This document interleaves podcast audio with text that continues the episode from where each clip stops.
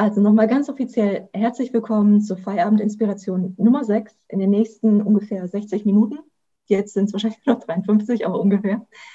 Mein Name ist Sarah Tekert und ich bin die Niederlande-Korrespondentin des digitalen Magazins Deine Korrespondentin. Und ich darf den heutigen Abend moderieren.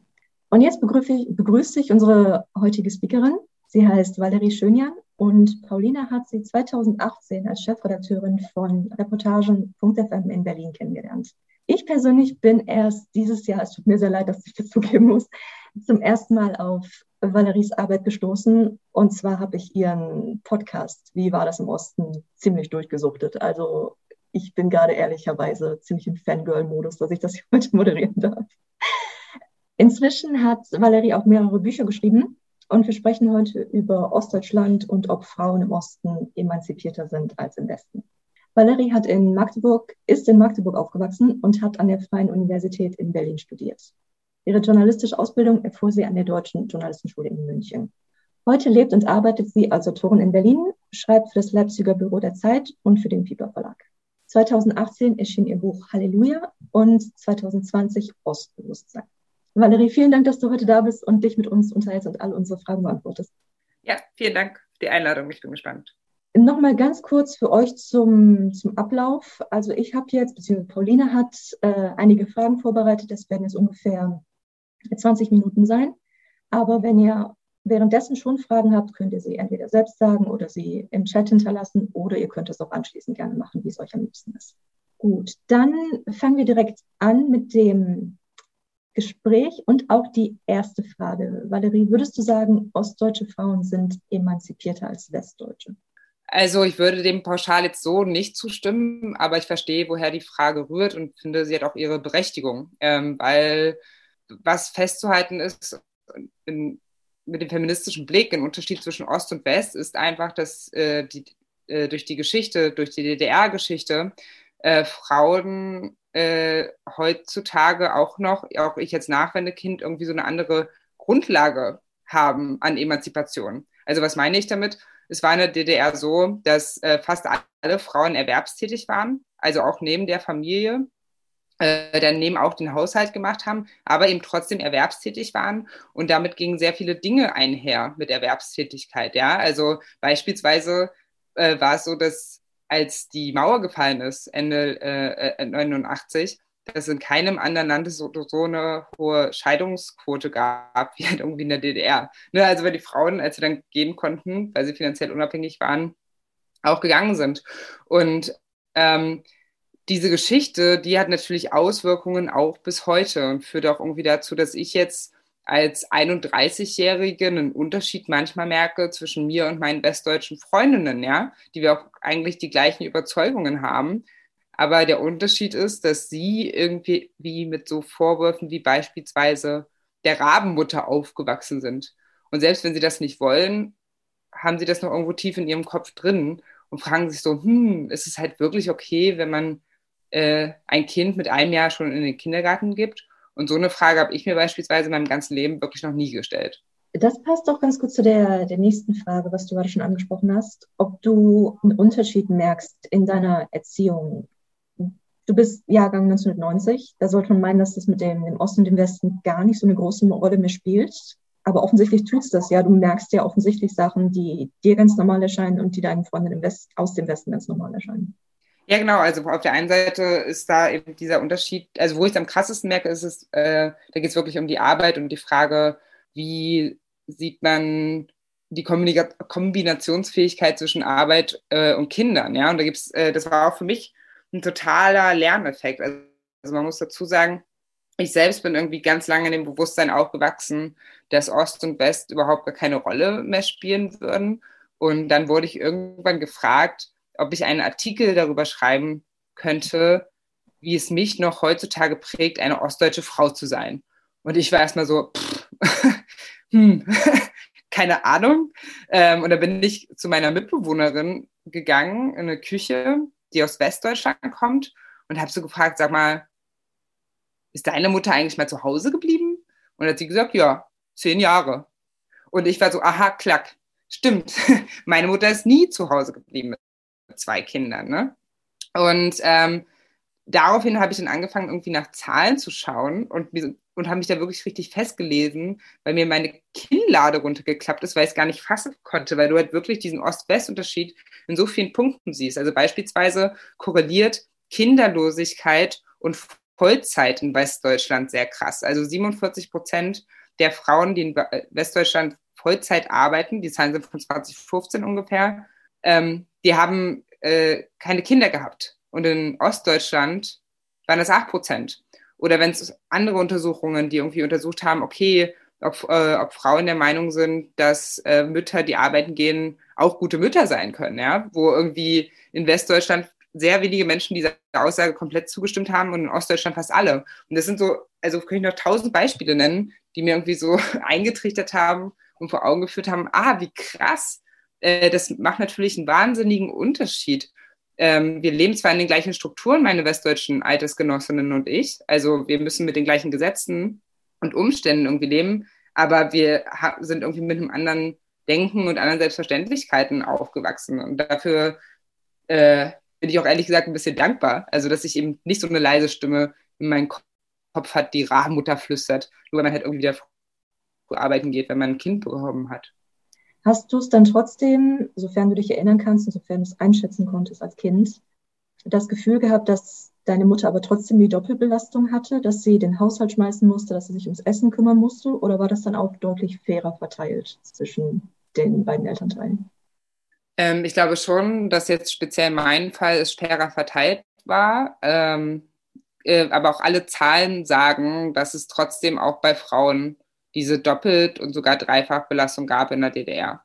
Und daran gibt es auch nicht schön zu reden. Und ähm, äh, trotzdem ist es aber so, allein durch den Umstand, dass Frauen arbeiten mussten, mussten Männer mehr im Haushalt machen als beispielsweise in Westdeutschland. Auch das zeigen, alle Zahlen. Und was sie wiederum zeigen, ist, dass das wieder Auswirkungen bis heutzutage hat. Also es gab jetzt im Sommer ist es rausgekommen, eine Studie, die untersucht hat, wie sich Corona auf die äh, Vorstellung von in Sachen Gleichberechtigung von Männern ausgewirkt hat. Also da wurden verschiedene Fragen abgefragt, wie die Männer stehen zu Erwerbstätigkeit von Müttern. Und was sich dann gezeigt hat, ist, dass ähm, die, der Anteil Männer, die das positiv sehen, also die der Meinung sind, eine arbeitstätige Mutter kann eine genauso gute Mutter sein, dass dieser Anteil zurückgegangen ist. Ähm, eklatant um sechs Prozent in einem Jahr. Das ist sehr, sehr, sehr viel, vor allen Dingen, wenn man annimmt, dass normalerweise es sich in die andere Richtung entwickelt hätte. Was aber das Interessante ist, ist, dass das nur in Westdeutschland passiert ist. Also bei ostdeutschen Männern ist dieses Phänomen nicht erkennbar. Warum erzähle ich das? Weil äh, sich da zeigt, wie das, was damals irgendwie von oben her verordnet wurde in der DDR, diese Emanzipation von oben, dass es trotzdem Auswirkungen bis heute hat. Ne? Also die Frauen waren nicht gleichberechtigt und ähm, sie haben sich halt nie Fra die Frage gestellt, ob es halt eigentlich okay ist, jetzt mal ganz pauschal gesagt, dass sie halt immer den Sonntagsbraten machen müssen, warum das nicht der Mann macht. Und sie haben irgendwie, äh, äh, das äh, hat mir auch eine Lehrerin in dem Podcast erzählt, sie haben sich nie äh, die Frage gestellt, ob es eigentlich cool ist, dass ähm, in Schulbüchern immer so ganz klassische Genderrollen irgendwie nur abgedruckt werden. Ähm, aber dadurch, dass einfach aus Gründen von oben diese Emanzipation verordnet wurde, waren sie in vielen Bereichen sehr gleichberechtigt oder gleichberechtigt, ja. Du hast im Vorfeld, Pauline, einen, einen Satz geschrieben, der bei ihr hängen geblieben ist, wenn ich den mal gerade vorlesen darf. Und zwar hast du gesagt, Feminismus bedeutet für mich, dafür zu sorgen, dass alle Menschen die gleichen Rechte, Freiheiten und Voraussetzungen erhalten, unabhängig von ihrem Geschlecht, ihrer sexuellen Orientierung, ihrer Herkunft, ihres Aussehens und ihren Vorlieben. Wann hast du dich das erste Mal intensiver mit dem Begriff Feminismus beschäftigt oder auseinandergesetzt? Ähm, ich bin dazu gekommen, als ich angefangen habe, in Berlin zu studieren und äh, ja, dort Politikwissenschaft studierte und alle um mich herum anfingen von Feminismus zu reden. Und ich nur dachte, was ist denn deren Problem? Ähm, ich weiß noch, wie dann irgendwie sich alle über so Mario Barth aufgeregt haben und ich hätte gedacht, ja, mein Gott, der macht halt schlechte Witze. Chillt mal. Was gibt's? Also, ich habe schon irgendwie eingesehen, dass es Feminismus braucht, aber halt nicht so für mich, nicht in meiner Lebenswelt und nicht in Deutschland. Dann hat sich aber durch diese politischen Seminare irgendwas festgesetzt in meinem Kopf und plötzlich äh, hast du, habe ich mich immer öfter so in Diskussionen erwischt, wo ich dann ja feministische Positionen eingenommen habe. Und ein ganz großer Aha-Moment war die Aufschreidebatte. Das war, die hat mich sehr politisiert. Das war Jahr 2013. Da hat äh, Rainer Brüderle von der FDP, Laura Himmelreich, der Spiegeljournalistin, oder nee, Sternjournalistin war es, ähm, abends an einer Theke gesagt, mit Blick auf ihren, ihren äh, Busen, sie könnte ja mit ihrer Oberweite auch ein Dirndl ausfüllen. Ähm, das war diese Aufschreidebatte, die auch eine Sexismusdebatte ausgelöst hat. Mich hat gar nicht so sehr Rainer Brüderle aufgeregt, sondern mich hat damals total aufgeregt, wie meine männlichen Freunde darauf reagiert haben. Also, weil für mich war total klar, war die Sachlage total klar. Okay, da ist halt etwas sehr Sexistisches, etwas Ungerechtes passiert. Darüber müssen wir ja gar nicht reden. Aber ich hatte dann Freunde in meinem Alter, die Rainer Brüderle verteidigt haben. Die da meinten, Entschuldigung, sie hätte ihn ja so spät abends, eine Journalistin, ja, Obacht, eine Politikjournalistin hätte ja einen Politiker abends am Tresen nicht mehr auf Politik ansprechen müssen. Dann musste sie das ja erwarten. Und überhaupt Frauen hätten doch heutzutage alle Möglichkeiten und würden doch immer den Mund aufmachen können. Also ne, da war gar kein Verständnis für diese unsichtbaren, strukturellen äh, Machtmechanismen da, die halt dazu, dafür sorgen, dass du auch manchmal gelähmt bist. Ne? Und ich habe halt, also vor allen Dingen, ich war halt schon immer eine selbstbewusste Frau, die halt irgendwie den Mund aufmacht, so haben die mich auch eingeordnet. Und sel aber selbst ich kenne ja auch die Situation, wenn irgendwie was passiert, beispielsweise, ich weiß nicht, ältere Kollegen in einem Praktikum haben plötzlich hast so eine Hand auf der Schulter, ähm, so ein bisschen zu lang. und dass du dann nicht in der Lage bist, als so Anfang 20-Jährige sofort dich hinzustellen und zu sagen, Entschuldigung, das ist gerade eine Grenzüberschreitung oder so, sondern erstmal so ein bisschen überfordert bist, weil du damit nicht rechnest. Und ich habe gemerkt, dass meine männlichen Freunde davon überhaupt gar keine Ahnung haben, dass sie das einfach nicht wissen ähm, und irgendwie denken, wir leben in der gleichen Realität. Und ähm, das hat mich politisiert. Und da habe ich dann angefangen, langsam mich mit Feminismus zu beschäftigen, aber mich lange nicht getraut, mich selbst als Feministin zu bezeichnen. Das kam dann tatsächlich erst im Laufe, äh, äh, im Rechercheprozess für mein erstes Buch, Halleluja. Da habe ich einen katholischen Priester begleitet und äh, musste mich quasi nochmal, um gegen ihn in Diskussionen bestehen zu können, mit Feminismus beschäftigen und mit den Fragen, warum ich das für wichtig halte. Und bin da auch zu dem Punkt gekommen, ja, dann darf ich mich auch als Feministin bezeichnen, ja. Wir werden gleich noch über eins deiner Bücher sprechen, und zwar über Ostbewusstsein. Aber es gibt eine Frage im Chat, die möchte ich gerne ganz kurz dazwischen werfen. Und zwar ist die Frage, denkst du, gibt es dadurch einen Wettbewerbsvorteil für ostdeutsch sozialisierte Frauen, die sich die Gewissensfrage in Anführungszeichen nicht so sehr stellen und selbstverständlicher ihre Karriere planen? Wettbewerbsvorteil klingt wieder äh, so etwas kapitalistisch, fast negativ dadurch, aber ja, irgendwie schon, ehrlich gesagt. Also, weil man kann sich das ja auch angucken, vor vier Jahren, ne?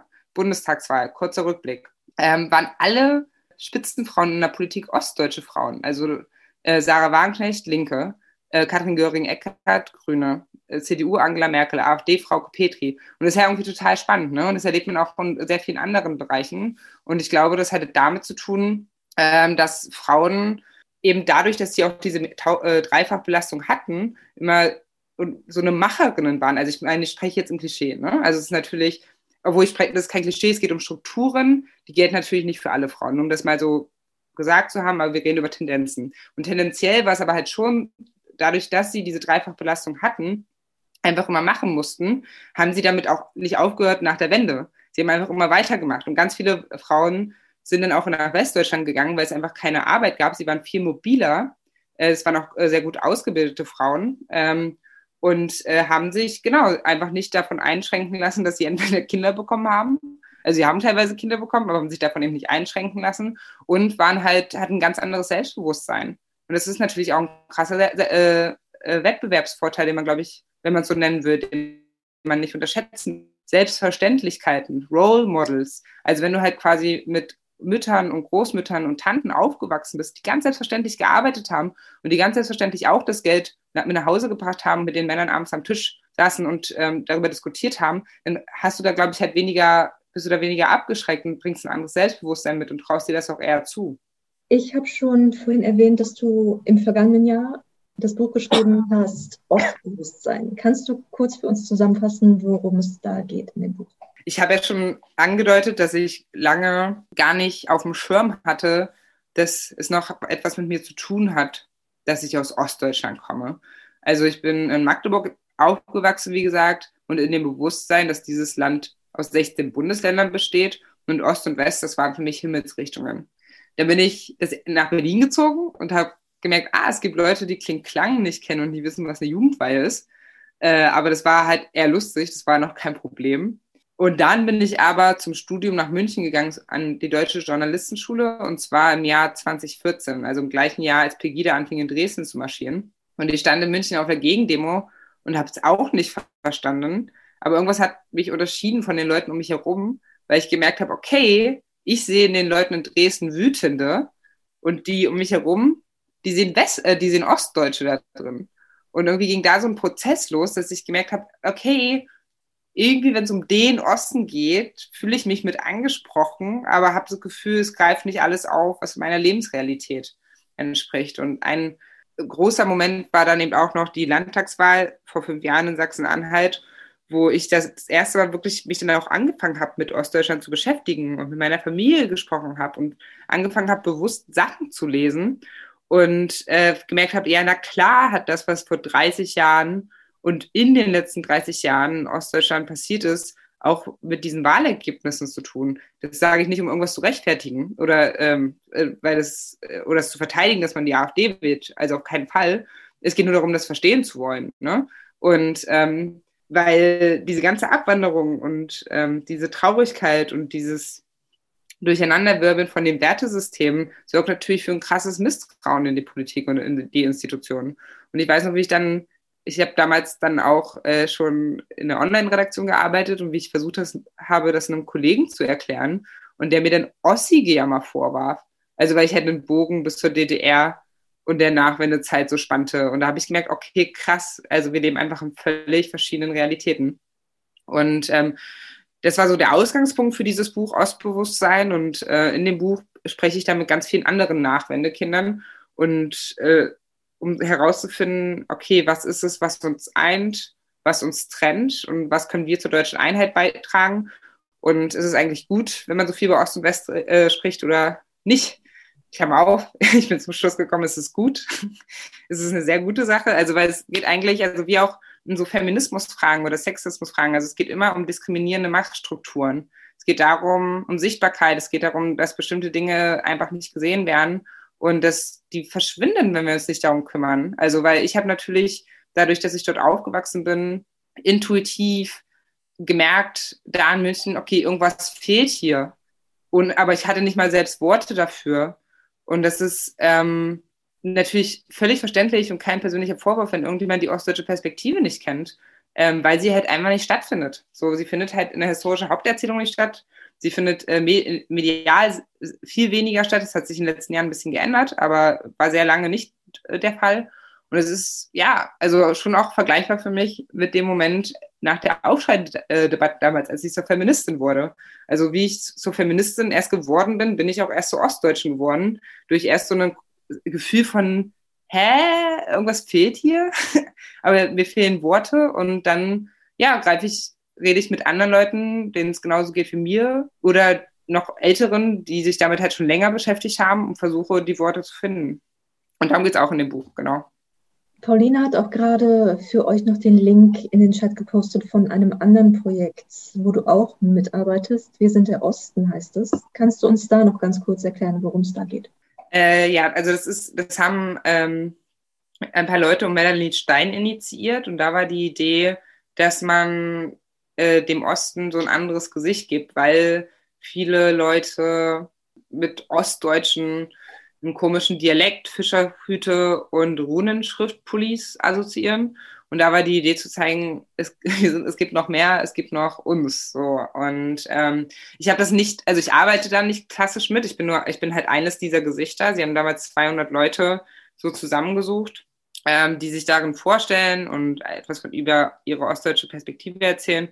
Und äh, das, die Idee von dem Projekt, die sind auch bis heute, äh, was ich sehr cool finde, auch weiterhin dabei, das auch wirklich publik zu machen und zu verbreiten, diesen, diese Wir sind der Osten-Initiative. Und die Idee ist so ein bisschen, äh, ja, einfach das Bild des Ostens so aufzulockern. Aber das, das bedeutet halt auch immer nicht, also ich, ich glaube, das sieht auch Wir sind der Osten so, dass ich da jetzt nichts Falsches erzähle und sehe auch auf jeden Fall ich so, mit dem Osten sich zu beschäftigen und das Bild differenzieren und komplexer machen zu wollen, heißt halt nicht, dass man verteidigen möchte, was da jetzt gerade politisch teilweise abgeht. Ne? Also darum äh, ist natürlich fatal, wenn irgendwie äh, ein Viertel der Leute in Sachsen AfD wählen. Das ist natürlich fatal, wenn einfach vor den Häusern von PolitikerInnen Menschen aufmarschieren. Ähm, und es wäre jetzt auch so einfach zu sagen, äh, das hat überhaupt gar nichts damit zu tun, was in den letzten 30 Jahren davor in Ostdeutschland passiert ist. Aber ich glaube, was sozusagen mein Anliegen ist und ähm, auch von Initiativen wie Wir sind der Osten, zu sagen, der Osten ist trotzdem auch mehr als das. Und es gibt halt so viele Leute, die halt vor Ort trotzdem für einen offenen, progressiven Osten streiten. Und das sind nämlich die anderen 75 Prozent. Und man macht ihnen das Leben wirklich nicht einfacher. Und äh, wenn man die ganze Zeit auch noch draufhaut, ähm, sondern man muss sich mit den, ja, also mit den Perspektiven vor Ort auch wirklich beschäftigen, damit beschäftigen, dass es da andere Strukturen gibt als in Westdeutschland. Also ne, es wird halt einfach niemals, äh, also in den nächsten Jahren wird es kein Großunternehmen, äh, kein DAX-Unternehmen in Ostdeutschland geben.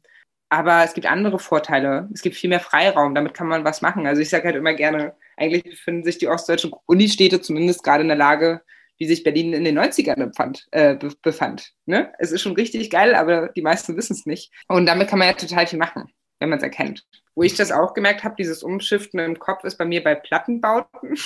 Also weil ich das früher auch so, ähm, dieses Narrativ in meinem Kopf hatte, naja, Plattenbauten sind halt hässlich und da will halt keiner leben und gelten ja als Schiffe für die Orte, wo man auf keinen Umständen einmal landen möchte. Ne?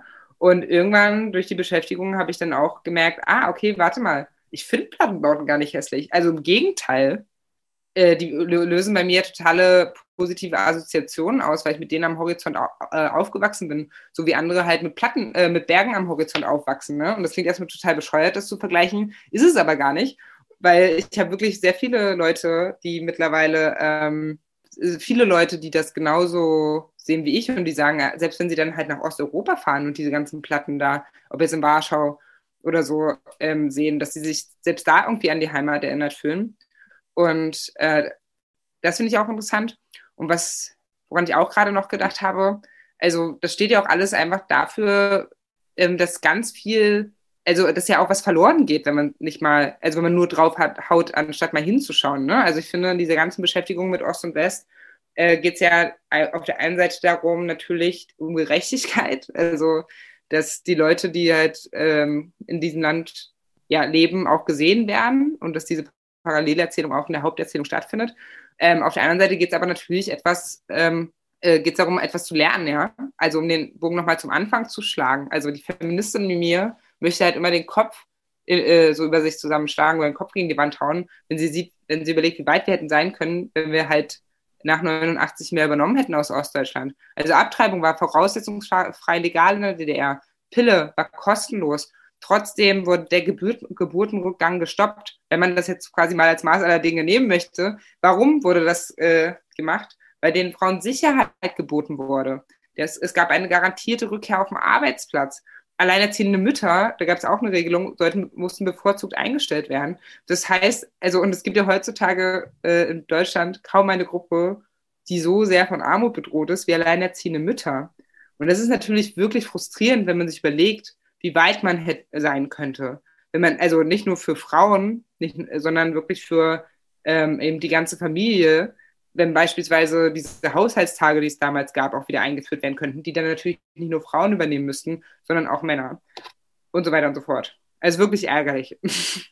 Es gibt zwei Fragen. Paulina, Christine, ich bin nicht ganz sicher, wer von euch zuerst war. Das tut mir leid.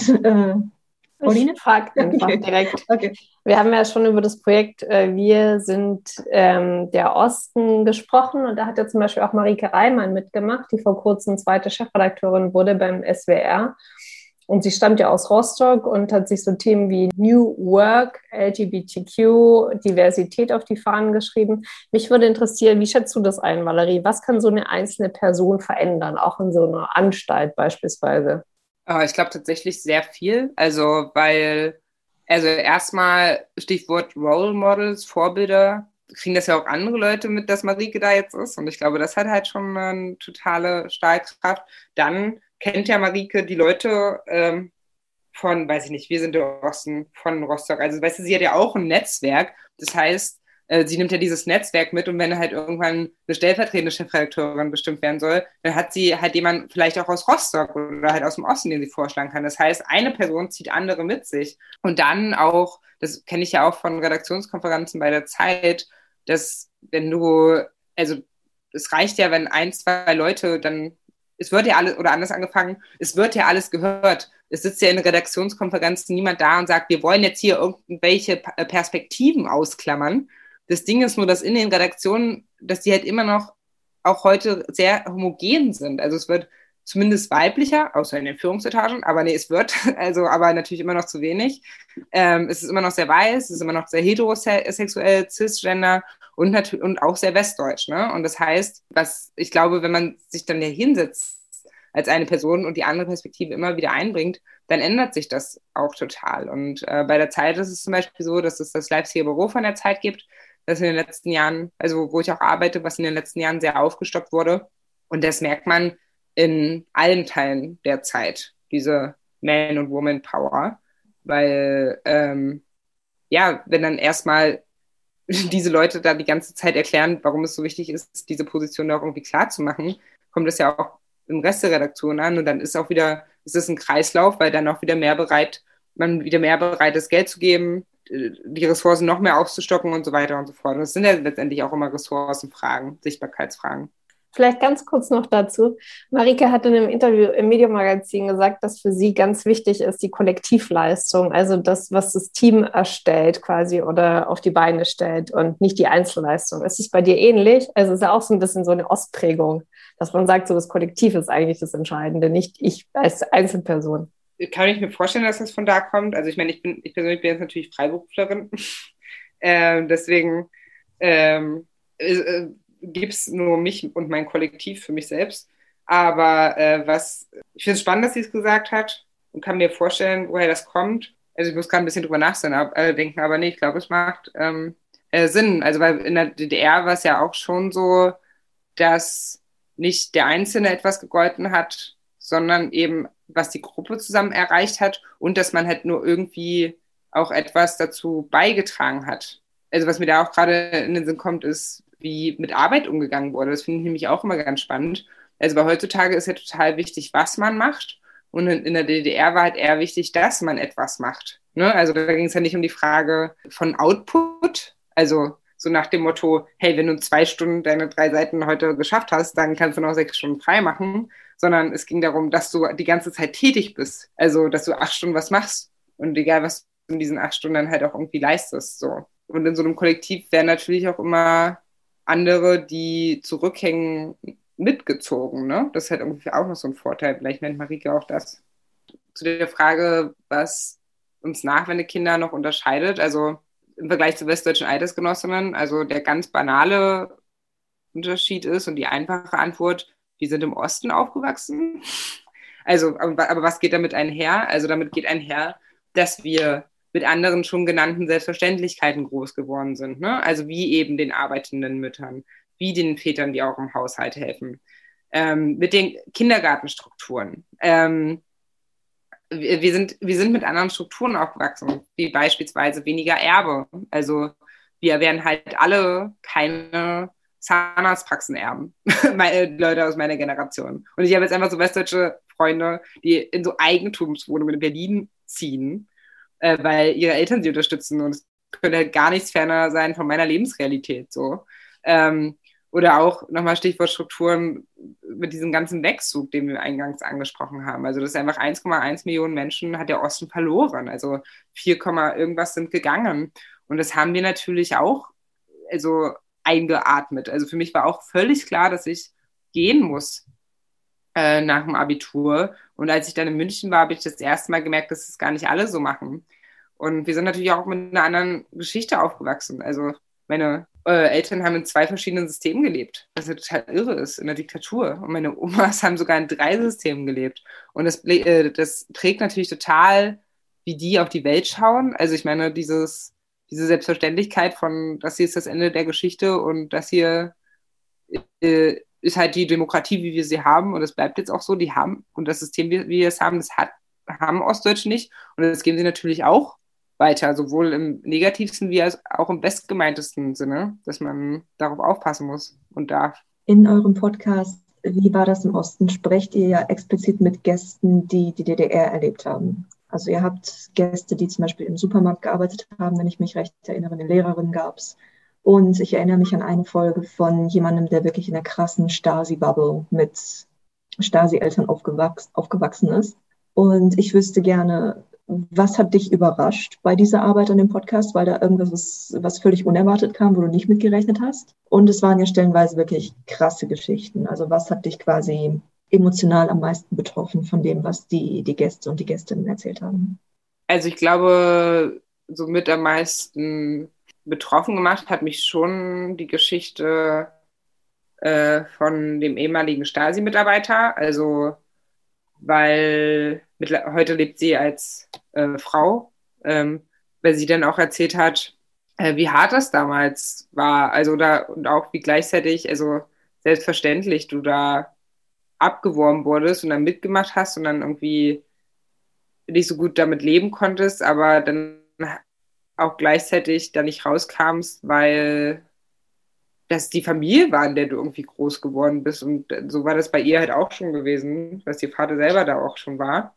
Und ich glaube, am meisten überrascht, also ich kann gar nicht sagen, was mich am meisten überrascht hat, weil das wirklich zu viel war, so viele schöne Sachen, aber ich erinnere mich schon auch noch eindrücklich an das Gespräch mit meiner ehemaligen Lehrerin, äh, Frau Spengler, Bärbe Spengler, die beispielsweise, äh, es jetzt gerade zum Thema passt, auch erzählt hat äh, von ihrem Frausein in der DDR, davon, wie sie alle immer halt gemacht haben und angepackt haben und für sie das total irritierend war, zu merken, dass das bei westdeutschen Frauen teilweise halt irgendwie nicht so ist und westdeutsche Frauen, die dann gesagt hätten, so nach der Wende, als sie dann alle aufeinander trafen, so, oh, ihr seid immer alle so gerade raus und so selbstbewusst und so. Das fand ich ja total interessant, einfach jetzt nur, nur so ohne Wertung, ne?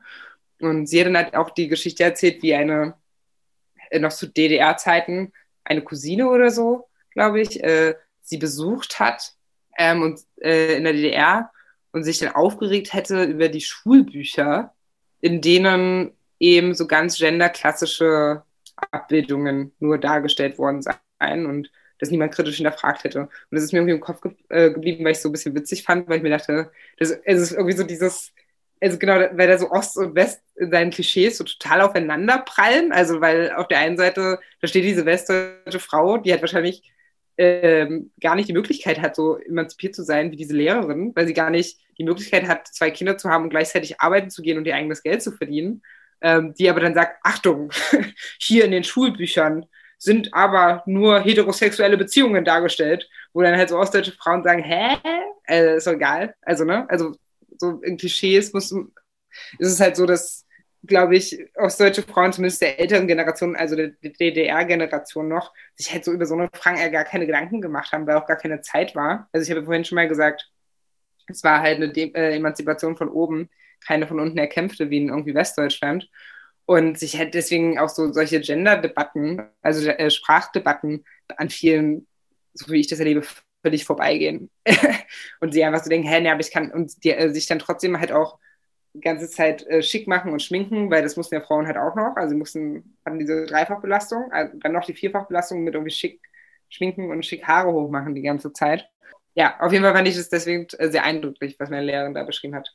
Ja, ich habe noch drei Fragen. Wenn ihr noch selber Fragen habt, bin ich auch, Christine, okay, bin ich auch gerne bereit, eine meiner Fragen zurückzuziehen. Ich habe noch eine, eine Wissensfrage. Ähm, ich habe nach der Wende ja erlebt, dass viele Leute dann in der mittleren Generation sofort arbeitslos waren. Und ähm, mich beschäftigt, es sind jetzt alle im Rentenalter. Weißt du was Näheres, wie deren Rentensituation ist? Ich meine, ich habe so viele erlebt, die wirklich Jahre, Jahre lang arbeitslos waren die müssen doch wirklich auch eine schlechtere Rente haben, obwohl man immer, wenn man in die Statistiken guckt, heißt es immer, im Osten, die Frauen haben eine bessere Rente, weil sie ja alle so voll berufstätig waren. Aber da gibt es doch einen Bruch. Weißt du da Näheres drüber? Ähm, ne, ich glaube, also wenn man halt nur die Frauen anschaut, haben ja die Frauen eine bessere Rente in äh, im Osten als die Westfrauen, aber generell äh, ist ja die Rente von Ostdeutschen schlechter als von Westdeutschen. Ich glaube, warum es der Bruch dann halt nicht so krass ist, ist, dass halt viele Frauen wirklich ähm, rübergegangen sind, wie man so schon sagt, also nach Westdeutschland gegangen sind, also wirklich der Arbeit hinterher reisten. Ja. Und ich weiß aber auch, also ähm, die Situation, also deswegen ist ja die Rentenpolitik, man kann es ja nicht mehr hören, ne? Diese Angleichung der Löhne, die gefordert wird und die Angleichung der Renten, die gefordert wird, weil es halt wirklich seit Jahren gefordert wird. Aber das ist natürlich für die Leute ein immenses Thema, ne? Und ähm, ich weiß halt zum Beispiel auch, dass aber durch die Renten dann man ja besser dann lebt, wenn sie so ansteigen mit den Jahren, als irgendwie äh, mit den Arbeitslosengeld. Also meine Oma ist auch arbeitslos dann irgendwann geworden in den 90ern und hatte dann noch ganz viele Arbeitsbeschaffungsmaßnahmen, also so eine typische ostdeutsche Geschichte. Kam halt, man kam halt nirgendwo mehr rein, äh, bis man dann in, äh, früh verrentet wurde. Und dann äh, steigt er aber je, steigen ja jedes Jahr die Rentenbezüge und deswegen ist es jetzt sozusagen seit so ein paar Jahren äh, nachdem es eine Zeit lang äh, sehr unideal war, ist es jetzt wieder okay. Und ich kann mir halt vorstellen, dass es die finanzielle Situation, dass es halt bei vielen eine Rolle spielt. Aber trotzdem, selbst da ist trotzdem der Wunsch, und der selbstverständlich ist, nach einer Angleichung der Renten da. Wenn wir vielleicht noch ganz kurz über Vorbilder sprechen. Gab es eine ostdeutsche Feministin, die dich geprägt hat? Oder hast du Vorbilder im Westen oder ganz woanders? Ähm, ich glaube, nee, also die, die mich so mit am meisten geprägt hat, ist nicht, ist keine Ostdeutsche, sondern äh, das war schon Margarete Stokowski, wie glaube ich viele in meiner Generation. Also damals, als ich untenrum frei gelesen habe, äh, das war dann, das war auch während des Priesterjahrs. Und das war dann schon halt so einer der Momente, wo ich dann auch gesagt habe, okay, ich traue mich, mich als Frau, äh, Feministin, als Frau auch schon, aber als Feministin auch zu bezeichnen. Weil also ja, sie hat einfach Worte dafür gefunden, was schon die ganze Zeit so darum waberte. Ähm, ich finde schon Simone de Beauvoir auch krass. ähm, auch nach der Lektüre des anderen Geschlechts ein Jahr lang im Lesekreis, im feministischen Lesekreis zusammen durchgekaut und hoffentlich ein wenig verinnerlicht. Und ich glaube, das wären dann schon so die beiden. Aber ich, oder und Bell Hooks, die jetzt verstorben ist, ähm, von der wir auch schon so ein paar Sachen gelesen haben. Also ich würde sagen, das wären so Vorbilder. Wobei auch Maxi Wander möchte ich hier dann wenigstens, um eine Ostdeutsche noch zu erwähnen. Maxi Wander hat so ein Protokollband gemacht. Ähm, Alice Schwarzer hat ja dieses Protokollband Der kleine Unterschied veröffentlicht in den 70ern. Und das gab es halt aber auch schon vorher in Ostdeutschland. Ich weiß nicht, wie viele das hier aus der Runde wissen. Guten Morgen, du Schöne. Sehr gut. Genau. Ja, es war ein sehr, sehr erfolgreiches Buch in der DDR und ist leider auch so ein bisschen verschüttet gegangen. Und ich glaube, Alice Schwarzer hat sogar von Maxi Wander ähm, geklaut. Nee, das weiß ich nicht. Keine Ahnung. Ich will es nicht behaupten. Aber ich glaube, Maxi Wander war zuerst da. Aber jetzt ist es heutzutage halt so ein bisschen unbekannt. Ich habe das dann auch wieder erst durch meine Beschäftigung mit dem Osten kennengelernt.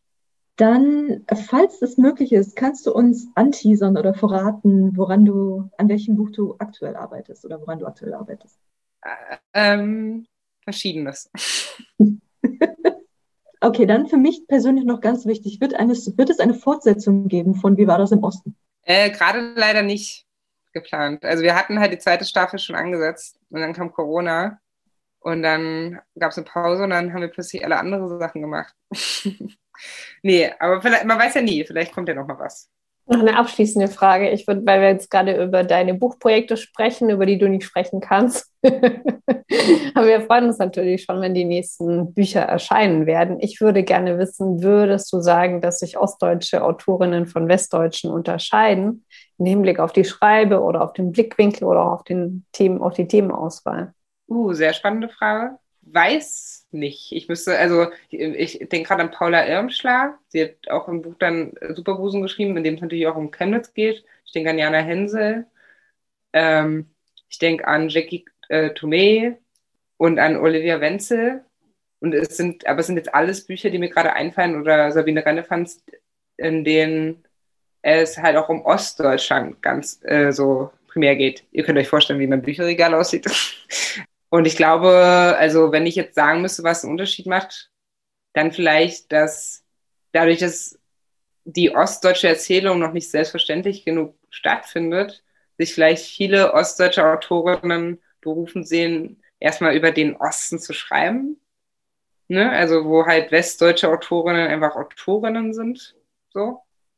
Okay, dann ist es pünktlich fast 18 Uhr, Punktlandung sozusagen. Dann äh, würde ich das dir gerne abschließen. Valerie, vielen lieben Dank, dass du dir die Zeit genommen hast, dich mit uns zu unterhalten und unsere Fragen zu beantworten. Und euch allen vielen lieben Dank, dass ihr dabei gewesen seid, dass ihr Fragen gestellt habt.